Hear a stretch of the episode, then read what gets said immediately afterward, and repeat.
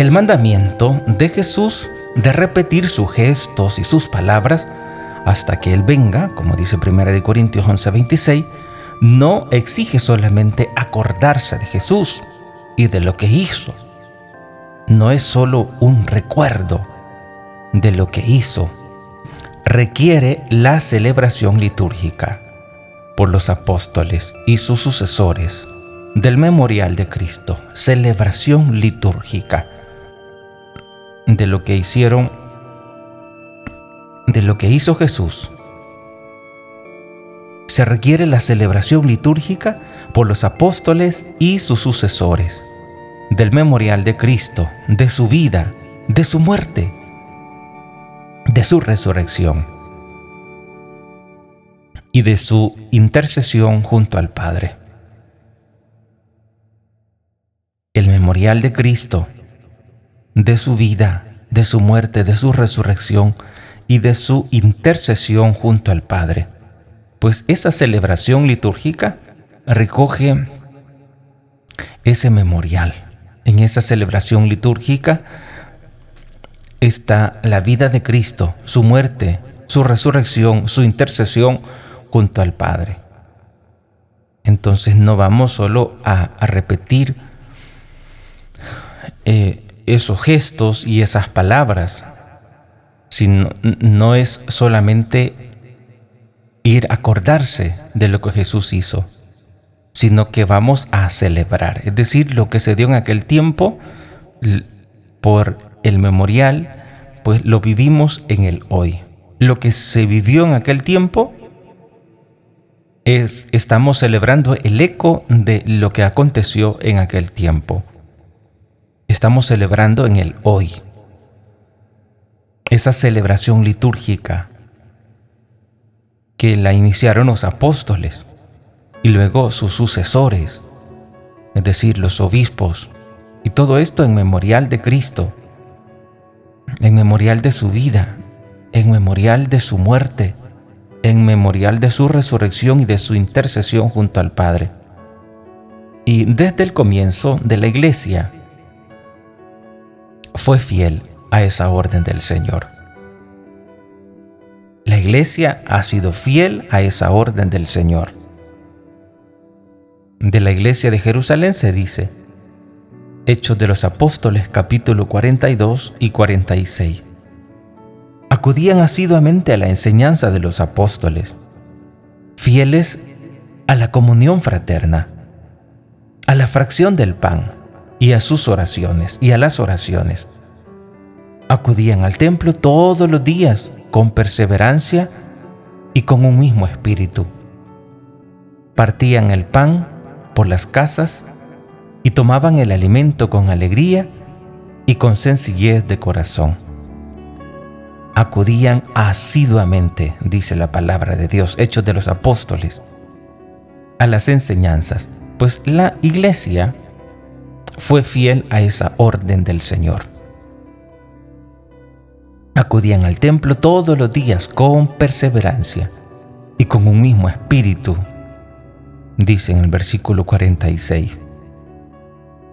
Con un mismo espíritu partían el pan por las casas y tomaban el alimento con alegría y con sencillez de corazón. Era sobre todo el primer día de la semana, es decir, el domingo, el día de la resurrección de Jesús, cuando los cristianos se reunían para partir el pan. Hechos 27. El primer día de la semana nos reunimos para la fracción del pan. Pablo les estuvo hablando y como iba a marcharse al día siguiente prolongó el discurso hasta medianoche. El primer día de la semana. Hechos capítulo 20, versículo 7.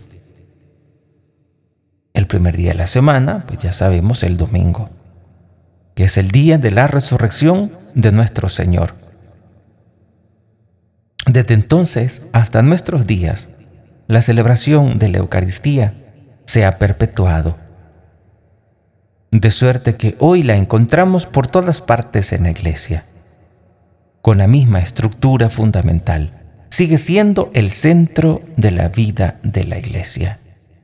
Y siempre será el culmen, siempre será la plenitud. Todos los sacramentos convergen en ella. Y la Eucaristía se ha perpetuado. Hoy la encontramos por todas partes en la iglesia, con la misma estructura fundamental. Sigue siendo el centro de la vida de la iglesia, la Eucaristía. Así de celebración en celebración anunciamos el misterio pascual de Jesús hasta que venga. Anunciamos el misterio pascual de Jesús hasta que venga.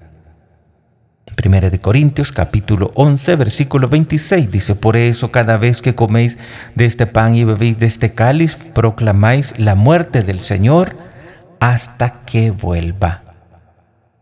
Así dice Primera de Corintios, Primera de Corintios capítulo 11 versículo 26. Que anunciamos el misterio pascual de Jesús hasta que venga. Así, la celebración de celebración en celebración, el pueblo de Dios peregrinante camina por la senda estrecha de la cruz. El pueblo de Dios peregrinante camina por la senda estrecha de la cruz hacia el banquete celestial, donde todos los elegidos se sentarán a la mesa del reino. De celebración en, celebración, anunciando el misterio pascual de Jesús. Nosotros que peregrinamos, experimentamos esa, esa cruz. Caminamos por la senda estrecha de la cruz, dice el catecismo de la Iglesia Católica caminamos hacia ese banquete celestial, donde todos los elegidos se sentarán a la mesa del reino, a la mesa del reino. Así, cuando celebramos la Eucaristía, estamos fortaleciendo nuestra vida. Estamos anticipando ese, esa gran celebración Estamos con Jesús. Caminamos con Jesús. Él camina con nosotros. Por eso Él nos dijo, tomad y comed todo de Él. Dice en el Catecismo de la Iglesia Católica, en el numeral 1384, el Señor nos dirige una invitación urgente a recibirle en el sacramento de la Eucaristía. San Juan capítulo 6 versículo 53. En verdad, en verdad os digo, si no coméis la carne del Hijo del Hombre y no bebéis su sangre, no tendréis vida en vosotros. No tendréis vida en vosotros. Si no comulgamos, no tenemos vida. San Juan capítulo 6 versículo 53. El Señor nos dirige una invitación urgente invitación urgente a recibirle en el sacramento de la Eucaristía. Para responder a esta invitación, debemos prepararnos para este momento tan grande y santo. Numeral 1385. Debemos prepararnos para este momento tan grande y tan santo momento santo, momento grande que debe ser preparado para poder responder a esta invitación de Jesús, a comer su carne, a beber su sangre. San Pablo exhorta a un examen de conciencia. Primera de Corintios capítulo 11 versículo del 27 al 29. Quien coma el pan o beba el cáliz del Señor indignamente, será reo del cuerpo y de la sangre del Señor. Examínense pues cada cual coma entonces el pan y beba el cáliz, pues quien come y bebe sin discernir, sin, sin discernir el cuerpo, come y bebe su propio castigo. Primera de Corintios capítulo 11, versículo 27 al 29. Quien tiene conciencia, dice el Catecismo de la Iglesia Católica, en el numeral 1385, quien tiene conciencia de estar en pecado grave, debe recibir el sacramento de la reconciliación antes de acercarse a comulgar. Así dice el Catecismo de la Iglesia Católica en el numeral 1385. 1385. Hay personas que cuando van a la misa se les olvida esta indicación. Como la misma palabra de Dios nos exhorta y nos dice que nos examinemos. Pues quien come y bebe sin discernir, come y bebe su propio castigo. Debemos examinarnos. Debemos prepararnos para este momento tan grande y tan santo. Así dice nuestra doctrina en el numeral 1385. Por eso cada vez que vamos a misa tenemos que tomar en consideración esta indicación tan importante, porque podemos comulgar, podemos comer y beber nuestro propio castigo. A veces el mismo enemigo va a poner en tu interior gran deseo de recibir a Jesús. Y te dice, ah, después te confesás. Si tienes pecado grave, no puedes recibir.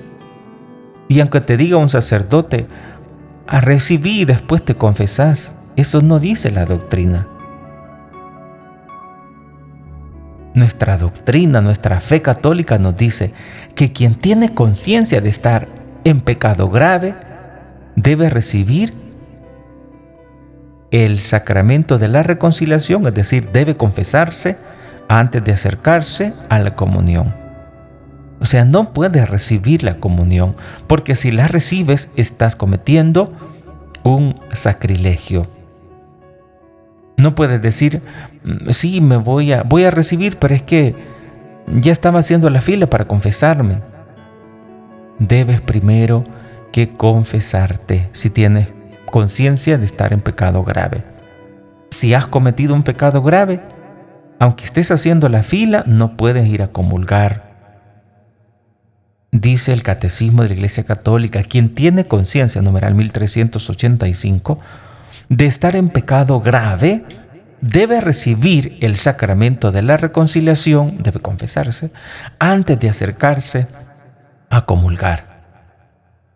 Y es preferible quedar mal con tu esposa, con tu mamá, con tu papá, y que puedan pensar mil cosas feas de usted, es preferible que quedar mal con el Señor.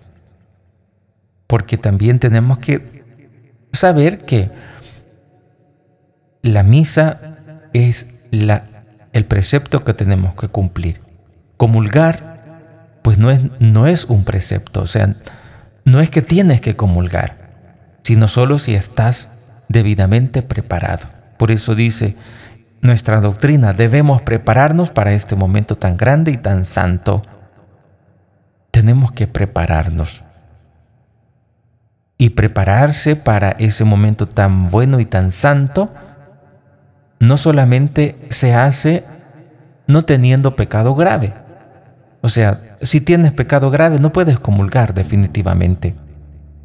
Pero prepararse implica ir a recibir no solo en sin pecado grave, es decir, no, no basta solo no tener pecado grave, es necesario también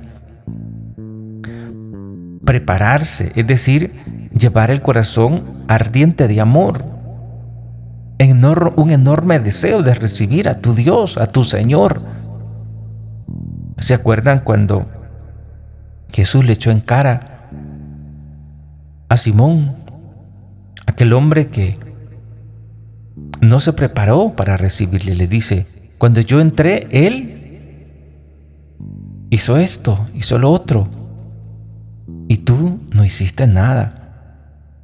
Es decir, Dios se fija en los detalles. Para poder recibir la comunión, debemos, como condición indispensable, no estar en pecado grave. Pero no conformarse solo por el hecho de no estar en pecado grave. Entonces ya tengo como derecho de recibir. No. Aunque también tenemos que tener muy, mucho cuidado de no caer en el, en, en el extremo. Es decir, tenés una tentación y te, dice, es que estás en pecado grave. No, no, no podés recibir.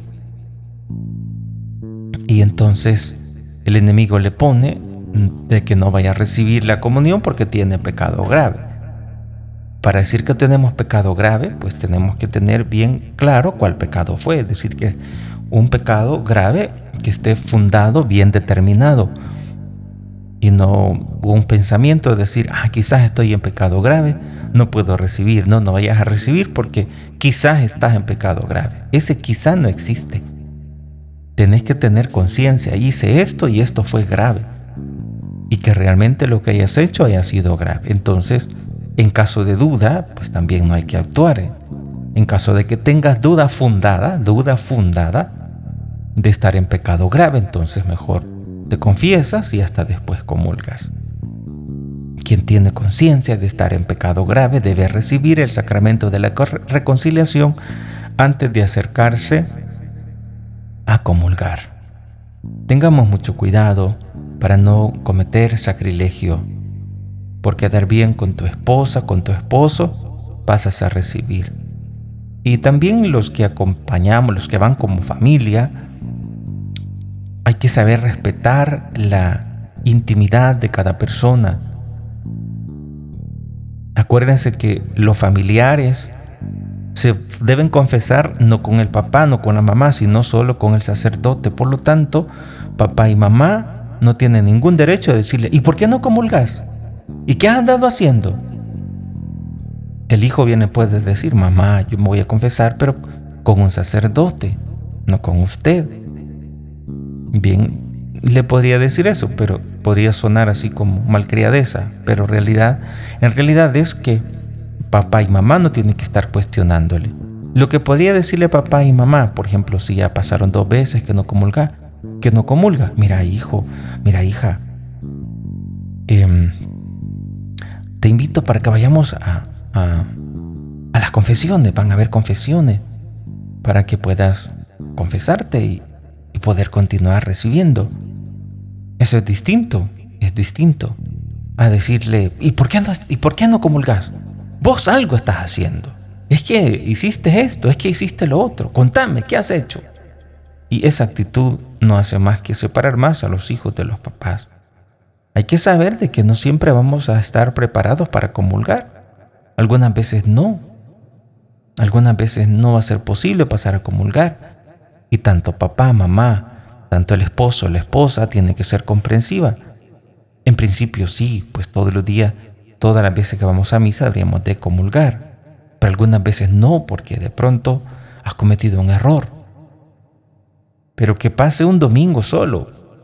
Al siguiente domingo debes estar ya confesado para continuar unidos a Jesús. No te separes de Jesús, no lleves ese pecado, por mucho tiempo trata de descargar ese pecado y así continuar en ese combate espiritual. Que la Virgen Santísima te ayude, nos ayude en este combate de fe.